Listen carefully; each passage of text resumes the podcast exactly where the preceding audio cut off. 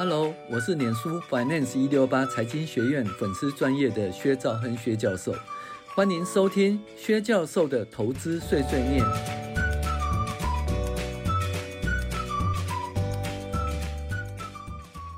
各位网友，大家好，我是薛兆亨薛教授。那我们今天来讲那个二零二三年第四十七周美股回顾与重要经济指标分析。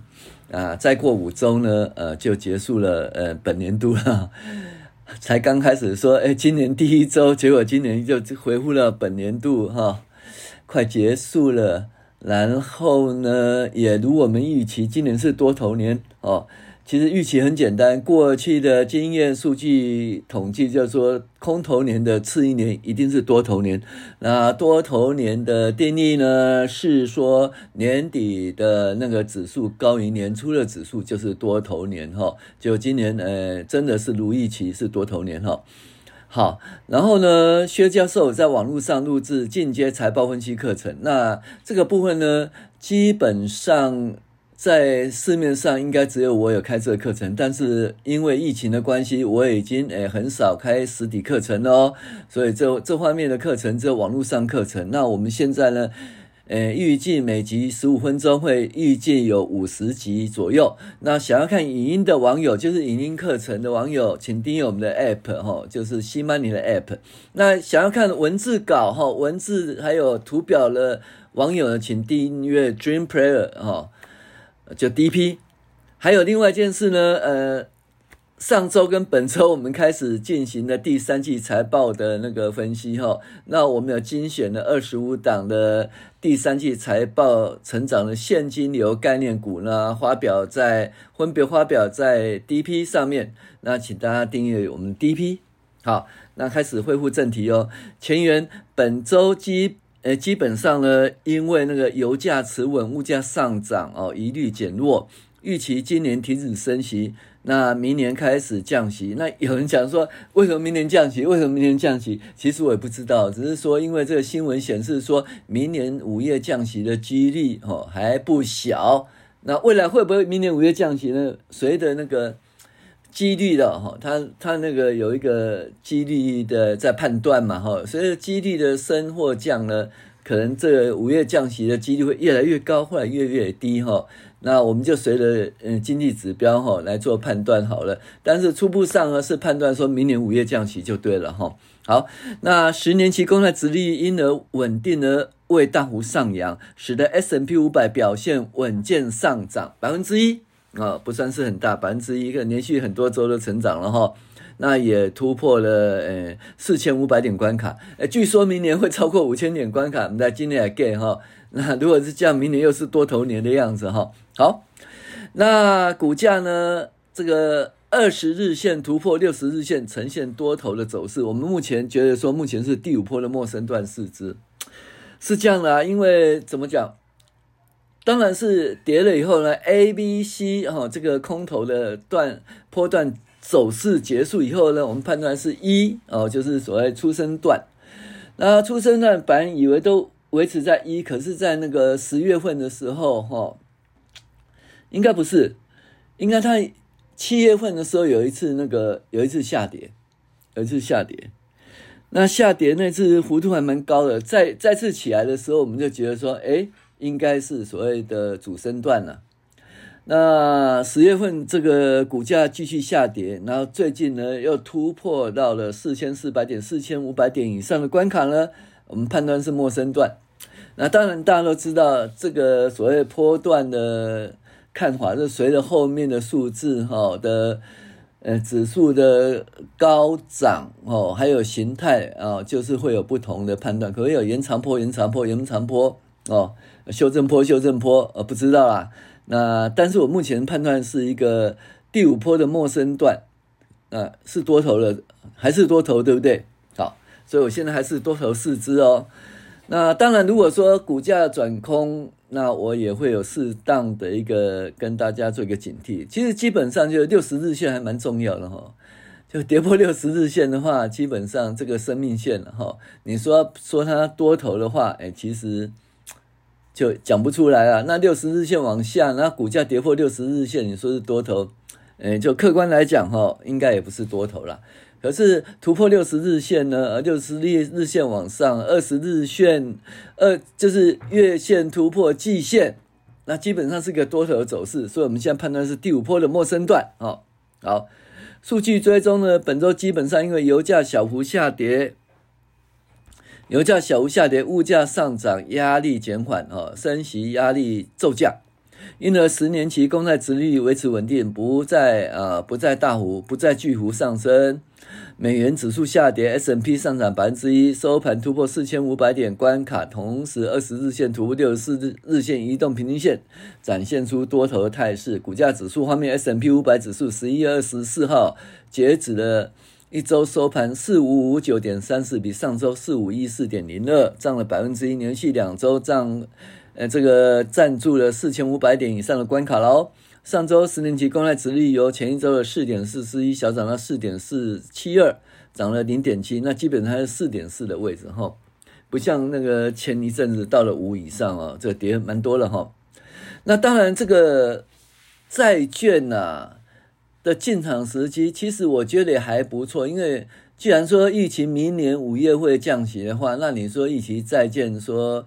呃，债券的价格呢会下跌，那几率其实还蛮低的。可是为什么最近呢债券价格下跌？因为两个哈，第一个就是以色列以色列的战争啊，导致于那个十年期公债殖率的大幅上涨。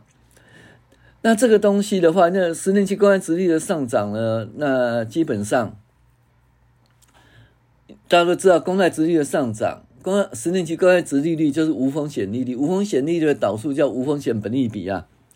那意思就是说，如果原来的无风险利率呢是从四趴到五趴的话，那就是无风险本利比就是从多少二十五倍降到二十倍。那你看二十五块降二十块，是不是会股价会跌哈？所以是这样子。嗯，还有另外一件事情哦，就是说，哎，债券照理说。应该随着停止升息，然后它会那个降息，应该会上涨。可是问题就在这里啦，怎么讲呢？其实我们台湾持有的那个债券型基金，美国债券型基金，哈，会因为那个台币升值、美元贬值产生汇率上的一个汇损，哈。最近其实价格下跌跟汇损也有关系，所以呢，就是三十二点五。美元哦，到那个就是一美元换三十二点五到三十一点五，其实新台币升值了不少。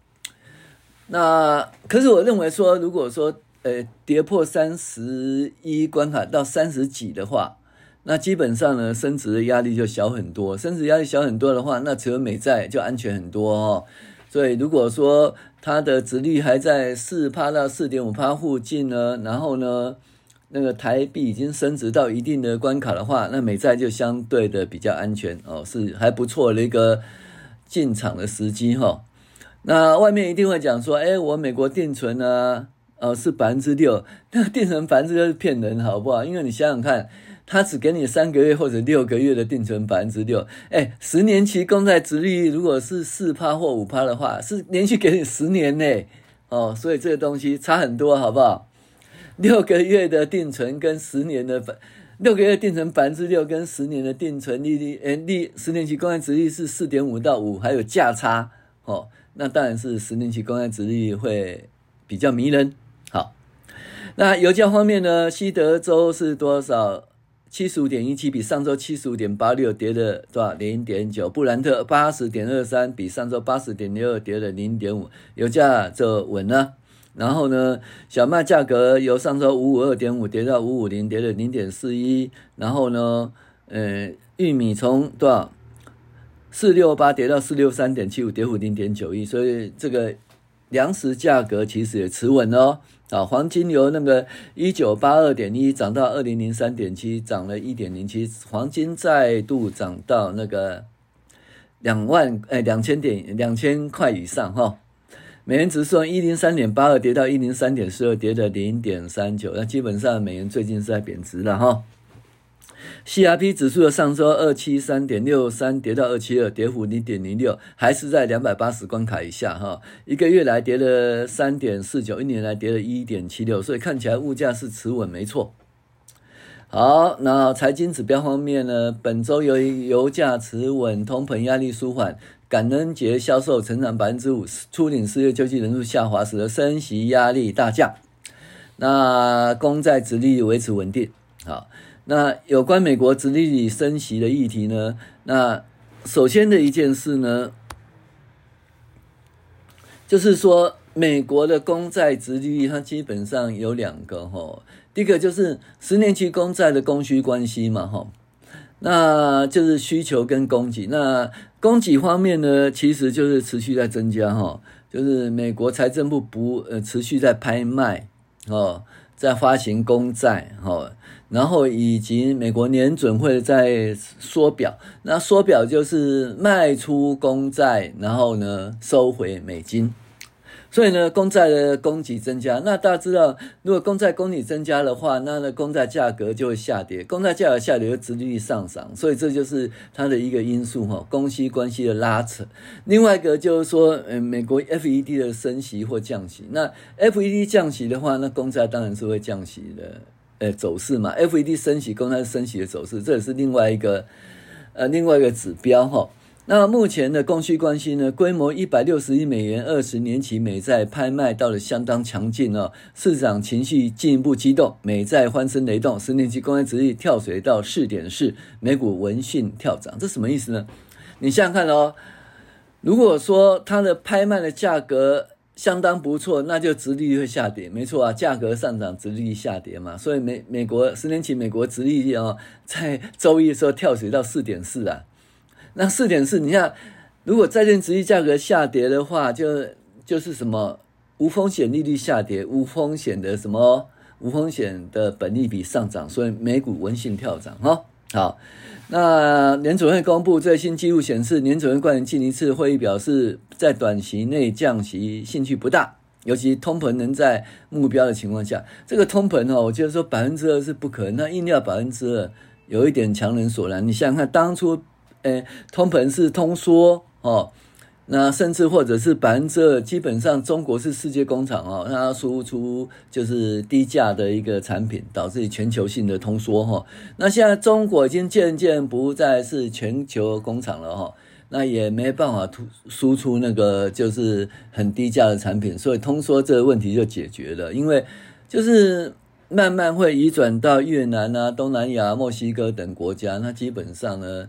所以这个长期而言，这个通缩，嗯，我觉得应该不太可能。所以要讲百分之二的目标，哈，就没有考虑到这个因素。我觉得百分之三到百分之四间其实就很正常了，哈。啊，呃，联邦公开市场委员会 （FOMC） 成员担心通膨呢，所以呢，货币政策保持限制性，直到数据令通膨跌到百分之二以下目标。哦，所以要需要深思熟虑的推进利率政策。那芝加哥商业交易所 CME 啊的 Fed Watch 工具显示，交易员预测百五月开始降息几率百分之五十八。我刚才讲说几率就这个 Fed Watch 哈。好，那十一月的货币政策会议记录暗示货币政策维持保持弹性哦。那一样的，就是 Fed Watch 还是预计明年五月最可能降息。啊，十年一公债殖利率终于在本周。呃，结束的时候升到四点四七二，还是四点四的水准哈。那随着人们对通膨降温，年准会完成升息机会升高，十年公债殖率哈，本周触及九月以来最低就四点四了哈。好，那有关法人对美股的评论呢？法国兴业银行认为说，标普应处于逢低买进区间，因为企业获利持续改善，到年底旅程应该远非一帆风顺，呃，经济低迷。呃，低低迷，迫在眉睫的信贷抛售以及持续量化紧缩是交易者仍需面对的障碍，所以他认为说，诶，应该是要逢低买进做多的状况，但是还有一些可能是灰犀牛灰或黑天鹅存在，大家要注意哈。Ascent Private Capital Management 那高级投资分析师呢，Tom 他讲说。近期从十月底到现金反弹，原因是因为美国殖利率下降了百分之零点五，这是支撑资产的价值。这我们讲了，美国十年期公债殖利率呢，基本上叫无风险利率啦，无风险利率的导数叫无风险本益比。那无无风险利率如果下跌的话，就无风险本益比提高，无风险本益比提高，股价就上涨哦。大型金基呃基金经理表示，最近提振美股和债券的反弹，像是年底反弹，而不是转折点。OK，所以他觉得十月份不是转折点，是一个反弹啊。反弹呢，基本上就是跌跌了以后就会这样反弹嘛，对不对？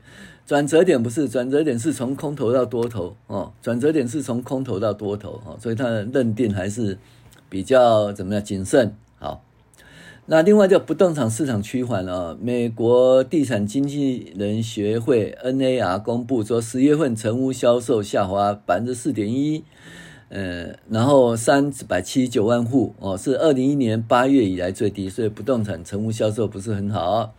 币圈动态哦，币圈周二传来大利空啊，基本上那个就是那个币安执行长啊，呃，赵长鹏同意说他违法洗钱呐、哦，所以他被罚了那个五千万美元的罚金，那币安要。要赔四十三亿的罚款哦，所以这东西问题很严重。赵长鹏下任哦，由 Richard Ten 哦当呃担任币安的新任执行长。哈，美国经济数据好坏参半。呃，礼拜三公布的初领失业救济呢，呃，创六个月以来最低哈，所以表示说那个感恩节假期前企业还要留住员工了哈。然后十年期耐久型订单下降了五点四了，哈，这超过预期哦。那设备需求啦，商用业商用飞机订单下降啊，这也是跟我们的其他数据不太一样，因为其他数据讲说那个波音的订单好像提高哈，所以它那个时间可能是有一点误差哈，误差。好，密西根大学的消费者信心指数呢回升，然后从呃，但是仍然六个月来的新低了哈。但是长期通货膨胀维持二零一一年的高点哦，短期通货膨胀创下八个月新高，很奇怪呢。实际上呢，哦，OK OK，我了解，因为呢，十一月份的消费者信心指数是十一月，现在是十二月，对不对？那整个油价下跌是在十二月回稳哦，所以十一月呢，那个通通膨预期新高是对的。好，那 S&P 五百调查显示呢。因为需求平淡，成本提高，哦，那十一月的服务业、制造业就业人数呢，哦，首度下滑，OK，那就业人数跟初领失业救济呈现一个不同的走势，所以我们讲说是好坏参半，哈，然后油价暂时下滑，OPEC 加哦，石油产量分歧，所以就推迟了产量会议。那本预期说明年还持续减产，啊，目前因为推迟，所以这个疑虑有一点。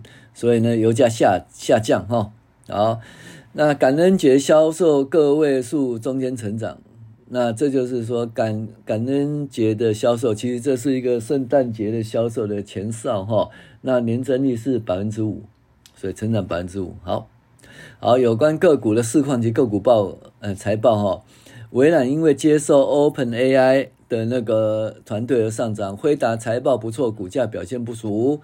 亚马逊大股东，诶，卖股影响股价涨势。特斯拉进入印度市场，呃，利多上涨。惠普认为明年个人电脑会成长，诶，这个东西就蛮重要的哦。就是你看台积电哈，台积电以前呢，就是怎么讲，在比比特币比特币挖矿的时候啊，诶，它那个就是怎么讲，营收增加很多。可是后来呢？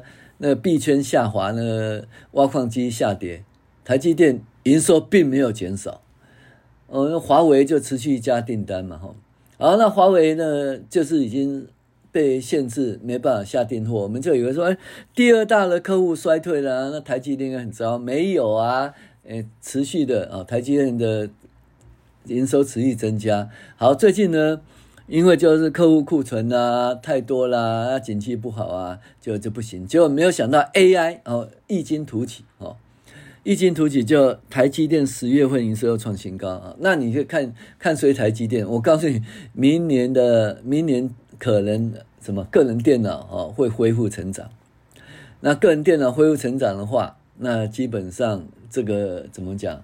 对那个晶片需求又增加了哈，所以这个部分就是也不要说。短期的因素持续的看坏某一某一些基本面股票，我觉得台积电的基本面就是说，它的技术如果被超过，良率被超过，那才是它的问题啊。其他问题就是因为晶片需求很多啦，这个东西不见得有其他的应用哦，来来来填补这个呃这个洞口就对了。好，那微软呢，收红二点零五呢，登上历史新高，OpenAI。诶，一连串人事变动，微软宣布招解职 OpenAI 前执行长 Altman 及部分的 AI 员工加入微软，带动新的 AI 团队。微软呢，隔日收回一点一六哦。OpenAI 风暴不断，OpenAI 呃七百七十名员工，有七百三十八名员工要求董事会下台，或者要随着跳槽。好。那微软最后收红了一点二八，呃，续创历史新高，宣布 Altman 复职，OpenAI 宣布 Altman 复职担任执行长，公司成立新的初始董事会，成员包括 Beth Taylor，这个基本上 O OpenAI 哈，这基本上，嗯，就是起起伏伏啦，看了，好，NVIDIA 也是一样，呃，辉达上扬二点二八呢，创历史新高，呃，财报几乎结束，但辉达在一月十一月二十一号公布财报，那大家认为财报不错，所以呢，基本上就上涨。啊，隔日辉达下跌零点九二啦。那他们觉得说，嗯，怎么觉得这美国对那个中国出口限制会拖累哦？这个辉达啊，结果呢，辉达在那个盘后公布财报嘛，哈，就收红了多少？二点四六，那又创新高喽。啊，第三季强劲的获利，第四季积极的展望，但是公司警告，拜登政府对那个先进人工智慧晶片的出口限制，对中国销售将大幅大幅下降哈，所以华尔街分析师他可能会股价估值过高，虽然财报不错，就很多东西谈很多啦。因为这个 AI 真的是使营收盈利大幅成长确定了，可是哦，那股价就已经涨了好多，从二三十块涨到两百多块，四五十块涨到两百多块，本益比超高的哈。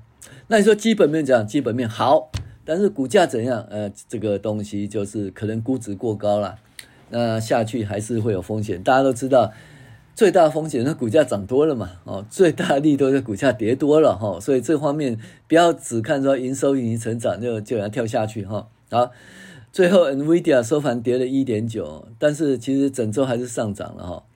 那就是辉达呢，向中国客户表示呢，明年第一季推出的新的 AI H20 呢，哦，延缓，那可能在制造商整合晶片上面遇到有些问题，所以这下跌。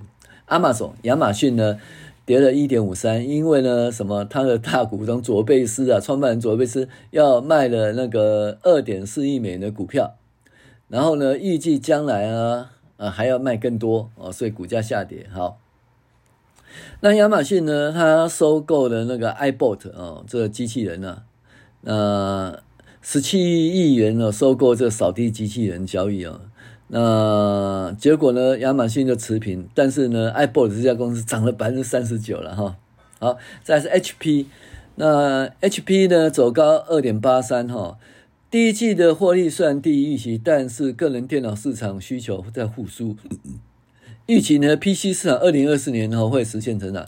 那既然 PC 这个实现成长，AI 也不错，如果手机也不错的话，你说台湾明年会不好吗？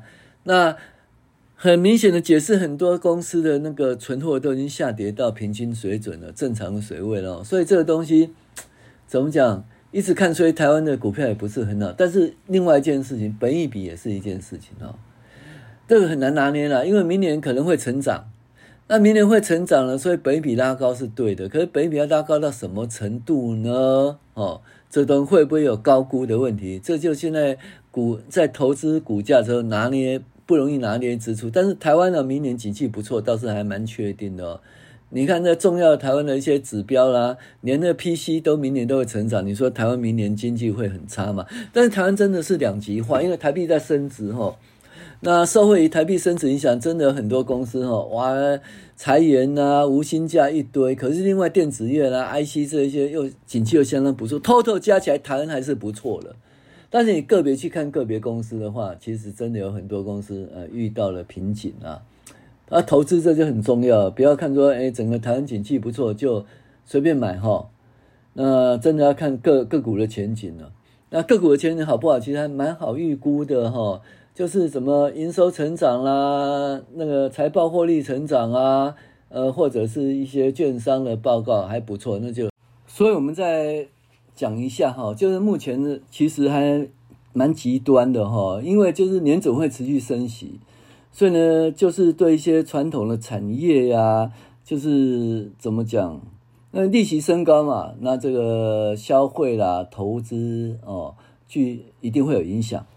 那所以呢，台湾很多产业呢，基本上也因为这些因素，还有台币的升值，哈，就遇到蛮严重的影响。那有一些这个停产啊、无薪假啊、裁员，其实就有哈。但是另外一方面呢，你想想看，明年的就基本上手机啦，或者是那个笔电啊，会成长哈。然后 AI 的应用相当不错，那很多公司确实它存货来到了一定的水准哈。那算是还相当稳定，所以整体而言，台湾还是成长。但你投资就是要注意哈，看要找那个营收盈余成长的公司，然后要怎么不要去找营营收盈余衰退的公司。那虽然它怎么衰退，股价下跌，你又买下去，那前景不好了。那营收盈余成长公司，你还是要小心哦。就是说，看它的那个估值怎样。那本一比如果二十倍、三十倍以上的话。那买进的话，那就不能够用价值投资法哦。那要记得说要设停损。那当然，如果说你等等等这些营收与成长公司呢，就是很稳定了以后呢，那它的股价价格下跌哈，到了诶还还蛮不错的本益比哦，十倍、十二倍的本益比，十五倍以下本益比哦，那触底反弹，这个时候。这买进其实就比较安心哦，大家注意一件事，就要看基本面了，不能随便说哦。整体明年呢、美国可能会到五千点啊，台台股可能会上涨啊，就买下去哦。不，还是要择股还是很重要的哈、哦。好，那有关那个重要经济指标方面呢，本周主要的经济指标数据为：初领失业救济人数哈优于预期，消费者信心指数小涨，服务业 PMI 成长，但制造业 PMI 缩缩哈。那初领失业救济二十点九呢，比前值二十三点三大幅降低。我们都知道这数据在三十以下其实都 OK 哦，就是就业市场仍然是很热络。密大消费者信心指数呢报六十一点三啊，比前值的那个比前值的六十点四呢也大幅成长哈。那标准普尔的全球服务业 PMI 呢，初值五十点八，比前值五十点六成长，但是在制造业的 PMI 呢，四十四九点四，比前值的五十还降低哈，所以基本上制造跟服务业它是走两种不同的走向哦。好，整体而言，我们现在觉得说还是一个多头走势，明年看起来也都还不错，但是择股必须要很小心哦。预期呢？会有两极端走势，一种是呢，盈余营收持续成长公司，这种公司只要估值合理啊，本益比还不错就买进。那如果你一定要买进的话，那估值认为是偏高，本益比二十三十倍以上的话，那记得要停损哈。那再就是营收盈余衰退的公司，那你就不要去动它了哦，因为基本上呢，就是风险很大。因为这景气循环股，景气循环股呢，那什么时候会循环回来，还是要等待哈。那明年五月可能是一个不错的契机。如果说美股真的说降息的，美国降息的话，可能那时候会比较确定的哈。所以呢，如纵使你这些往下买的股，其实风险很大了哈。你景气循环股是不不容易操作的了哈。那你自己。自己到那个书里面看如何操作景气循环股，那我是建议说，哎，不要去碰它。好，那我是薛章薛教授，谢谢您的收听，我们下周再见。